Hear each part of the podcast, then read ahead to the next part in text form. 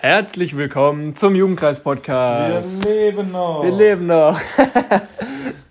es haben tatsächlich einige Leute bei mir nachgefragt, hey, wann kommen wir wieder Podcast? Wir vermissen euch. Aber bitte ohne den Jonis nächstes Mal. Nee, die, die haben gesagt, wir vermissen den Joni, haben sie gesagt. Nee. Auf jeden Fall, wir leben noch und wir wollen wieder anfangen, regelmäßig Podcasts zu machen. Der Jakob hat nachgerechnet, wir haben pro Podcast-Folge circa 40 Zuhörer. Dafür vielen Dank. Mhm. Wie gesagt, wenn ihr irgendwelche Anregungen habt oder so, meldet euch. Wir nehmen das gerne mal mit auf. Zum Thema heute. Erzähl wir mir einen machen Witz. Erstmal einen Witz. Ladies Und zwar first. darf der Jakob anfangen. Ja, genau. okay, okay. Also, der Vater vom Fritzl sagt zum Fritzl, du, ich habe mit deinem Mathelehrer gesprochen, der macht sich große Sorgen um deine Mathenoten. Sagt der Fritzl, ach Papa, was kümmern uns denn die Sorgen anderer Leute? Äh, in der Autowerkstatt geht der Autobesitzer zum Meister und sagt, Meister, wie sieht es aus mit meinem Auto? Sagt der Meister, sagen wir es mal so, wenn Ihr Auto ein Pferd wäre, müssten wir es erschießen. das ist, wenn man einen Polo zum Beispiel rumschraubt. Öfters der Fall. Was? Genau. Der Jakob hat letztens eine Predigt gehört und hat gedacht, den Gedanken findet er cool und den würde er gerne nochmal teilen. Und deswegen darf der Jakob mal losschießen. Genau, ich hatte Urlaub eine Woche und war daheim in Angelbachtal. Urlaub vom FSJ. Ja, genau. Und äh, laut dir braucht man da ja keinen Urlaub. Ne? also, auf jeden Fall habe ich eine Predigt gehört. Und ähm, in der Predigt hat der Prediger nochmal so ein bisschen über Ostern geredet, wollte so ein bisschen erreichen, dass man jetzt nicht Ostern abhakt, sondern dass einfach man realisiert, hey, das, was an Ostern passiert ist, ist was fürs ganze Jahr. Da sollte man immer mal wieder drüber nachdenken und sich einfach übel freuen, dass Gott diesen riesen Schritt gemacht hat, seinen Sohn geopfert hat, mit riesigen Qualen am Kreuz hat sterben lassen, damit unsere Sünden vergeben sein können. Und er hat über einen Gedanke gepredigt, den ich mich früher richtig viel gefragt habe, nämlich, warum musste Jesus am Kreuz so hart leiden und warum hat Gott nicht einfach gesagt, okay, alles Böse ist einfach aus der Welt weg? Weil ich meine, es ist ja Gott. Gott hat die Macht, alles zu tun und ähm, Gott kann auch wirklich alles tun und Gott hätte auch sagen können, ich möchte, dass jetzt von gleich, jetzt auf gleich alles Böse aus der Welt einfach weg ist. Und ich habe mir das früher, habe ich mir das richtig viel überlegt, habe gedacht, hä, wieso hat Gott es nicht einfach gemacht? Dann wäre das Böse weg gewesen, alle Menschen hätten wieder im Paradies chillen können, Jesus hätte nicht so leiden müssen auf der Erde, hätte nicht am Kreuz sterben müssen, bei uns wäre alles richtig cool, wir hätten keine Kriege mehr und so. Das hätte Gott mit einem Wort einfach machen können. Und ich bin damals auf keinen grünen Zweig gekommen, warum Gott es so gemacht hat. Und der Prediger hat eine richtig coole Antwort gegeben, wie ich fand. Er hat nämlich gesagt, Gott hätte das durchaus machen können. Aber wenn Gott es gemacht hätte, dann wären wir Menschen auch alle weg gewesen. Weil wir Menschen, wir praktizieren ja das Böse. Und wenn man alles Böse von der Welt entfernt hätte, hätte man auch alle Menschen entfernt.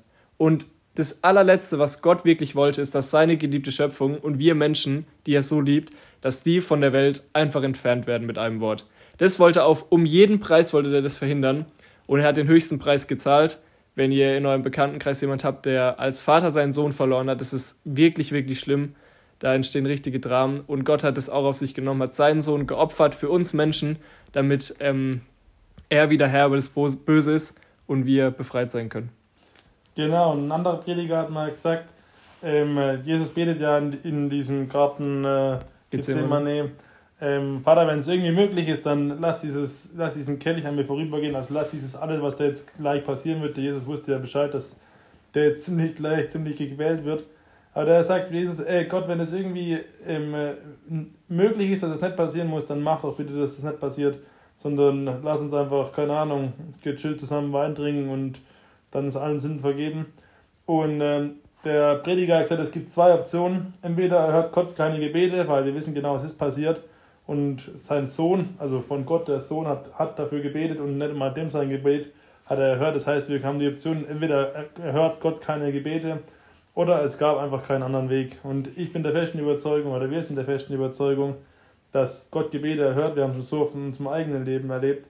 Und deswegen ist ganz klar, dass es einfach keinen anderen, Gott, äh, keinen anderen Weg gab, den Gott wollte, sondern Gott wollte, dass genau so passiert, ähm, damit unsere Schulden bezahlt sind und damit er eben uns nicht von der Erde entfernen müssen, weil er alles Schlechtes entfernen will, sondern damit die Sünde einfach vergeben ist.